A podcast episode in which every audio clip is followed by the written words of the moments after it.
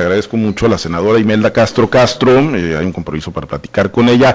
Hay, muchos temas, lo decíamos, de la agenda nacional, de la agenda estatal, de la agenda regional, y bueno, yo le agradezco mucho, senadora, que acepte la invitación para platicar con nosotros esta noche. Imelda Castro Castro. Senadora, buenas noches.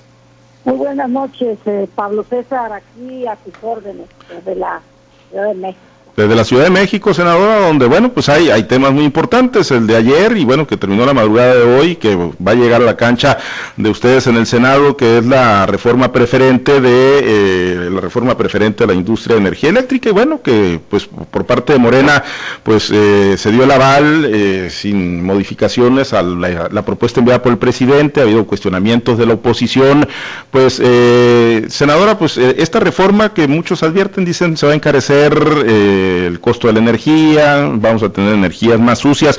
Eh, ¿Usted cómo la valora en lo personal y seguramente pues también la van a aprobar en el Senado de la República, senadora? Sí, mira Pablo César, pues es una iniciativa de reforma a la ley de la industria eléctrica muy específica.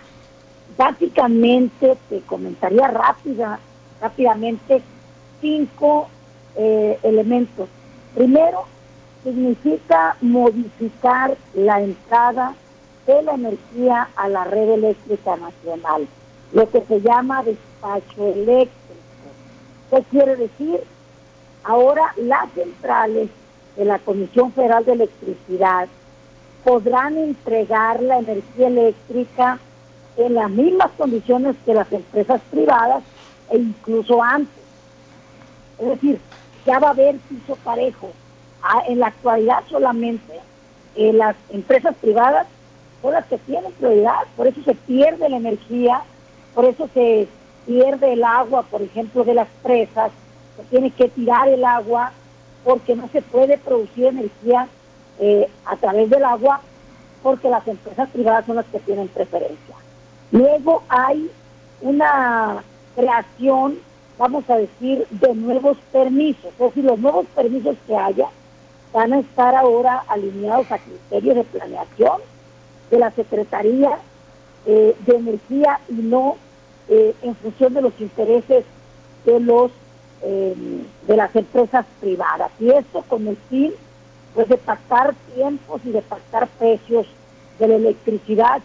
La Comisión Federal de Electricidad también tendrá certificados de energía limpia, los llamados CELF, porque ahora solo las empresas privadas tienen el derecho de tener certificados de energía limpia. De veras es impresionante esta situación, ¿no? Y por otro lado, se van a eliminar las subastas eh, de compra. Es decir, ya no va a tener la Comisión Federal una obligatoriedad para comprarle la energía mediante subastas, ¿no? Porque esto eh, pues afecta a la Comisión Federal en costos reales eh, de esos intermediarios y por todos los estudios que, que reciben. Y finalmente va a haber una revisión de contratos de autoconsumo.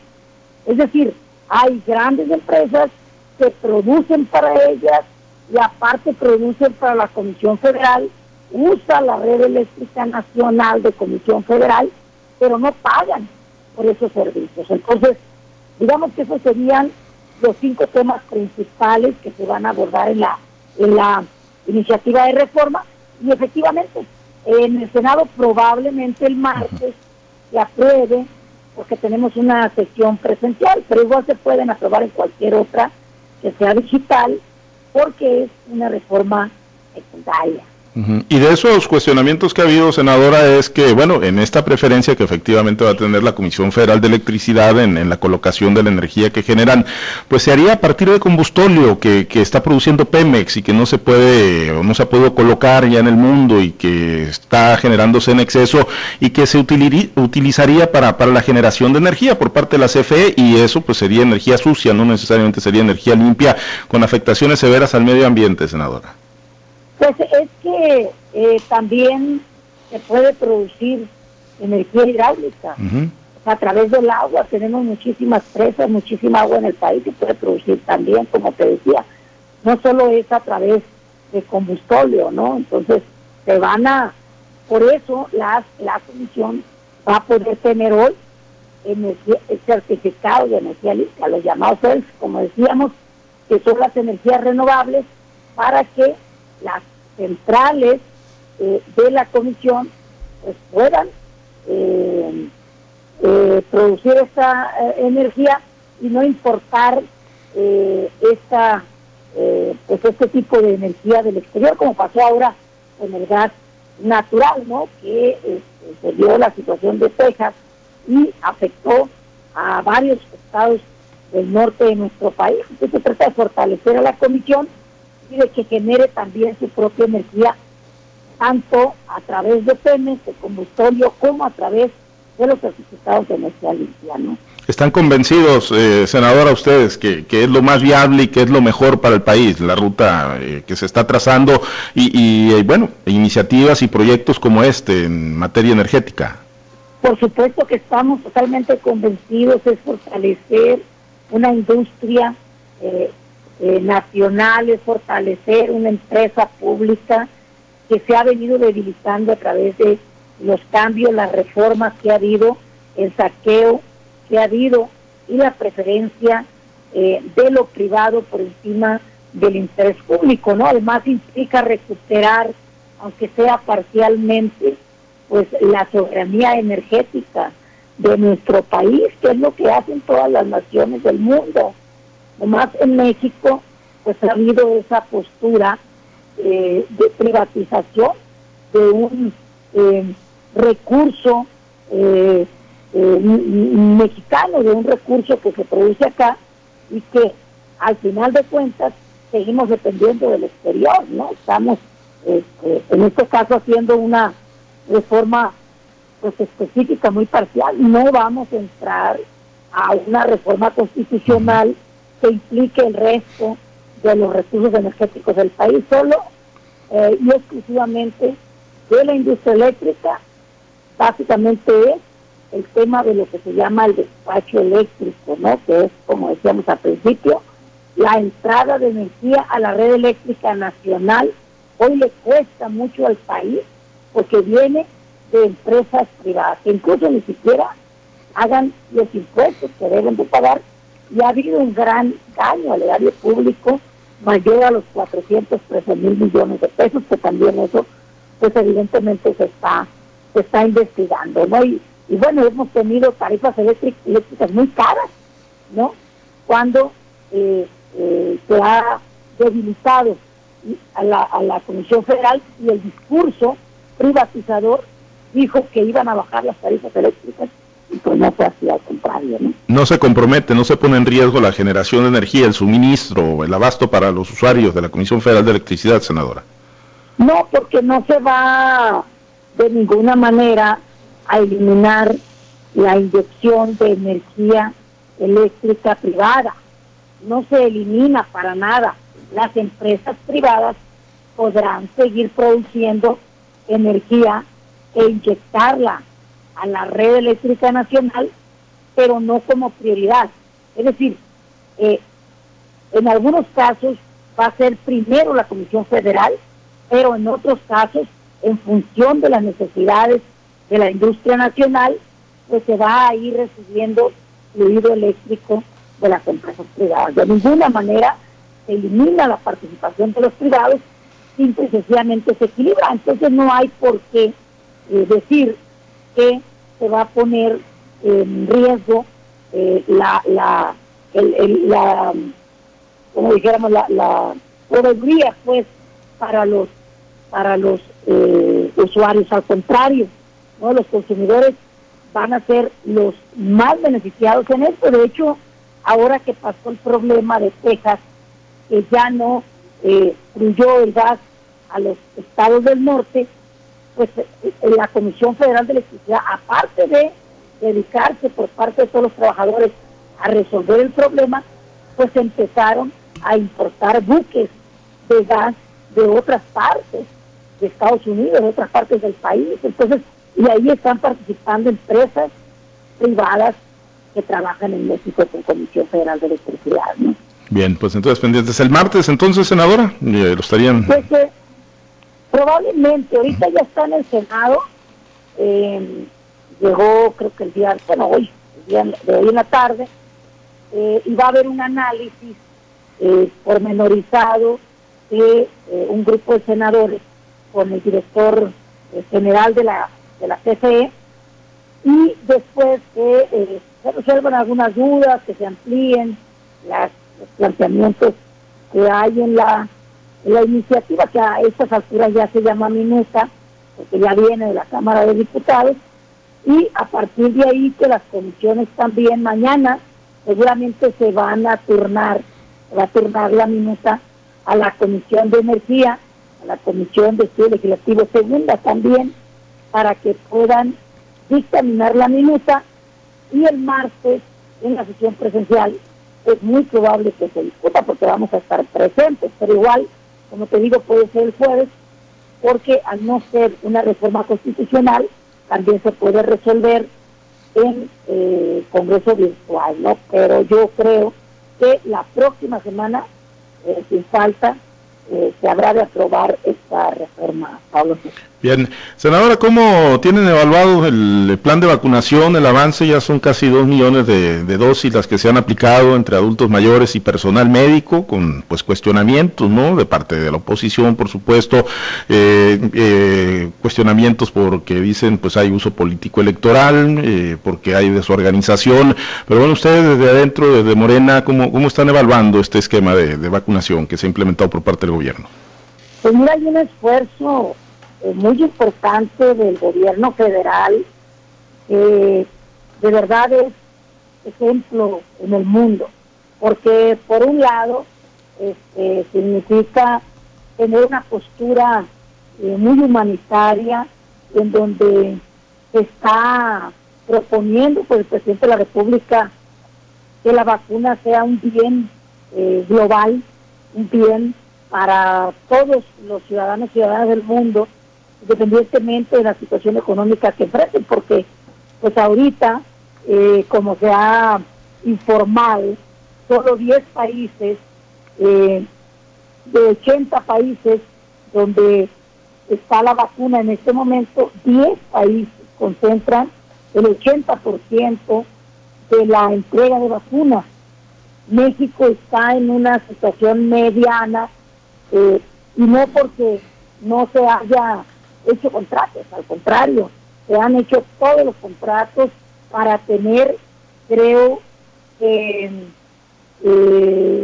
ciento, para, para poder vacunar a más de 130 millones de personas, entendiendo que hay 126 millones de personas en México, pero se tiene ya 134 millones de dosis, perdón, de vacunas de doble dosis eh, a partir de los contratos eh, con todas las farmacéuticas que México ha firmado. Entonces México y Argentina en América Latina pues están no solo encabezando este esfuerzo, sino que también están produciendo a través de AstraZeneca pues vacunas para el mundo y sobre todo para el mundo eh, de los países desarrollados. Entonces México está jugando un papel muy importante y también por supuesto eh, pues eh, está llegando eh, ya todas esas vacunas a México. No, es claro que el problema principal que se enfrenta es la inequidad a nivel mundial,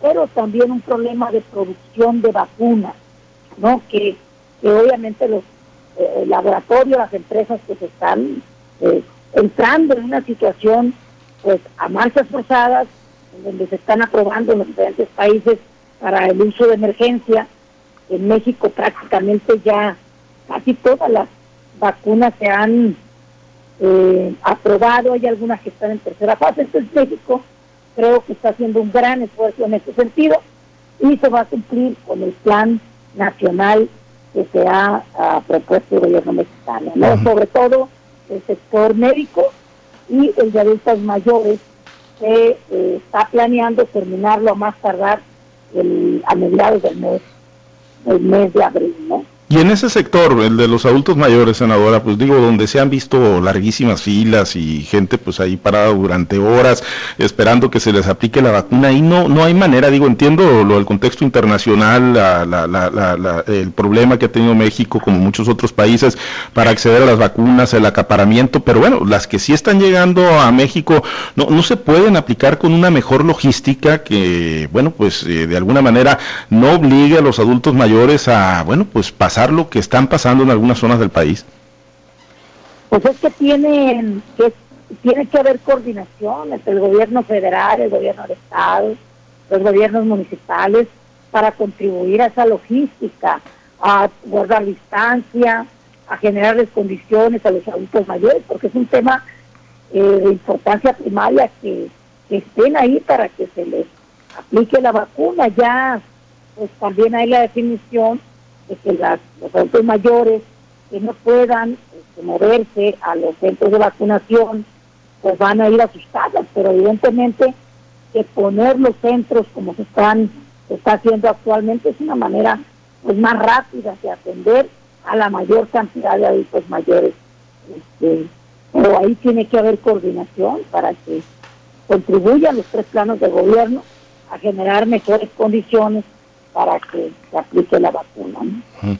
Senadora, y el tema político, eh, pues viene la recta final ya, el acomodo final de las eh, candidaturas en Morena, la, en el caso de Sinaloa, bueno, la de la gubernatura ya está ahí con el senador Rubén Rocha Moya, pero bueno, hay, hay faltan candidaturas a diputados federales, diputados locales, alcaldes, y pues se percibe un jaloneo fuerte, se anticipa que, viene a Sinaloa Mario Delgado el fin de semana, ¿es así? ¿Confirmada la, la visita de su dirigente nacional, senadora? Bueno, yo estoy concentrada ya en mis tareas en el Senado, en la mesa directiva, eh, sé por los medios de comunicación y por pues, algunos compañeros de partido que nos han comentado que efectivamente va el presidente el fin de semana, el presidente Mario Delgado. Eh, entiendo que se nos va a convocar a una reunión. La fecha para, de acuerdo a la convocatoria pues de la parte local, es el 15 de marzo, ¿no? Aunque entendemos que el 7 es el último día para que quienes hoy ostentan un cargo y quieran ya sea repetir o quieran este, eh, asumir otra candidatura distinta al cargo que ellos ostentan, pues tendrán que pedir licencia. Y ahí pues hay una semana de diferencia. Yo la verdad espero que pues, para que no se dé un desequilibrio ahí, tanto en el Congreso del Estado como en algunas alcaldías, pues ojalá la visita del presidente nacional sea para que las candidaturas se resuelvan eh, pues en la primera semana del mes de marzo. Creo que es lo que más le conviene a Morena y lo que más le conviene a Sinaloa. Yo creo que eso es lo que lo que se debería de hacer, ¿no? Y a su juicio, ¿qué se debe privilegiar en cuanto a los perfiles, senadora? Porque digo, si bien la, convocatoria o las convocatorias, pues eh, dieron la posibilidad de externos de, registrarse, pues hay muchos que han generado mucha, mucha inquietud, resistencias ante la posibilidad de que se queden con las candidaturas y que desplacen a quienes se dicen o se siguen llamando los auténticos morenistas. Ah, eh, eh, en su juicio, digo, entendiendo que ya no está cursando usted ningún proceso interno de candidatura, senadora, pero pues siendo parte activa del movimiento, y una pues pieza muy importante dentro de Morena en Sinaloa. ¿Qué, se debe privilegiar en la selección de los candidatos?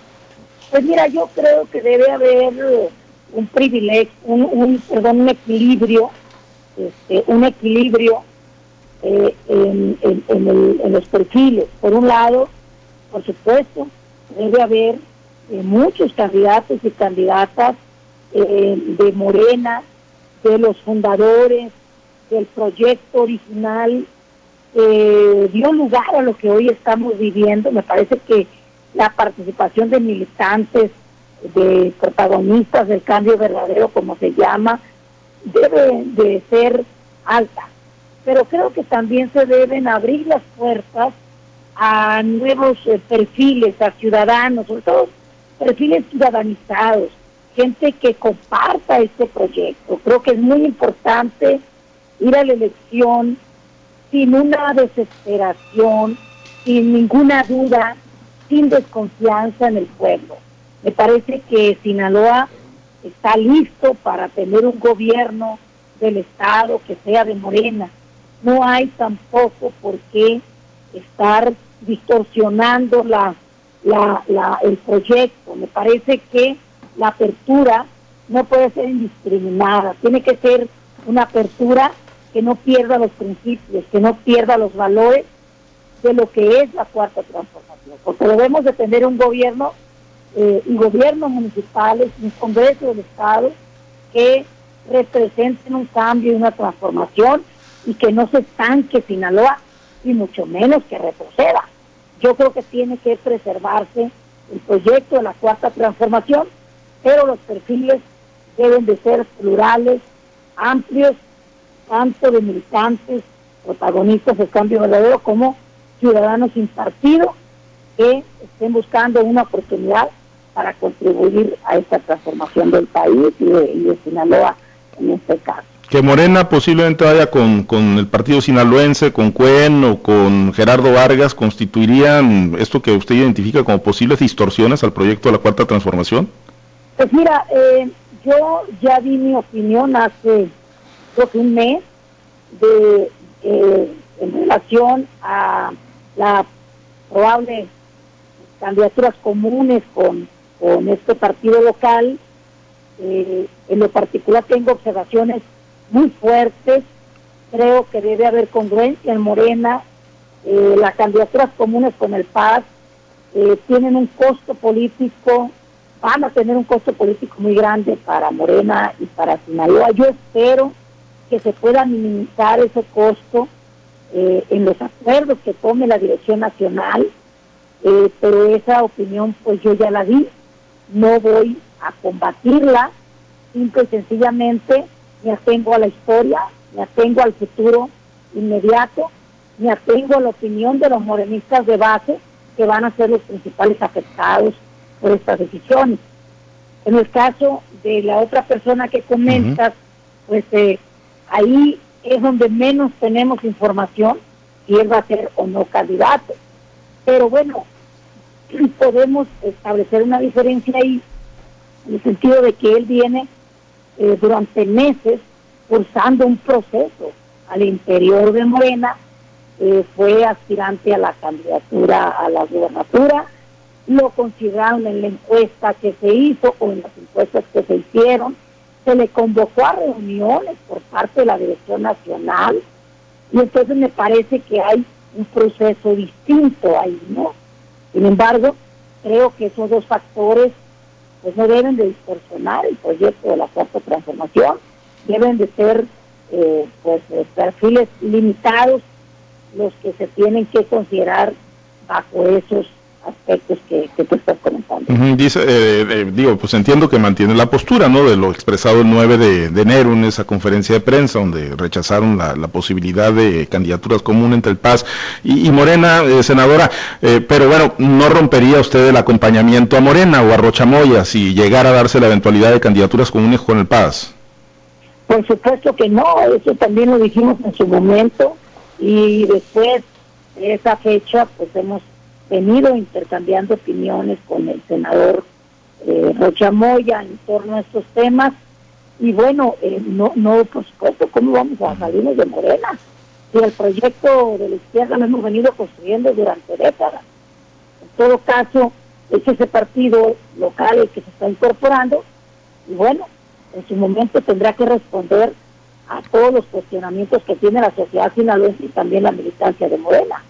Pero nosotros eh, porque seamos críticos en ese tema, por supuesto que no vamos a romper ni con Morena, ni con el senador Rocha, a quien estamos acompañando en este proceso, para que en su momento pues, sea el candidato de, Morena. ¿no? Hoy que estamos en una vida electoral donde pues está haciendo la preparación para el proceso, estamos participando en ello y por supuesto que estamos en este camino para que Sinaloa tenga un gobierno auténtico de la cuarta transformación. Muy bien, pues estaremos muy pendientes de las definiciones ahí en Morena. Eh, senadora, pues, le agradezco mucho que haya aceptado la invitación para platicar con nosotros, Imelda. Gracias. Muchas gracias a ti, saludos a los mochos, a mucho y la próxima. Gracias, es Imelda Castro Castro, senadora por Morena.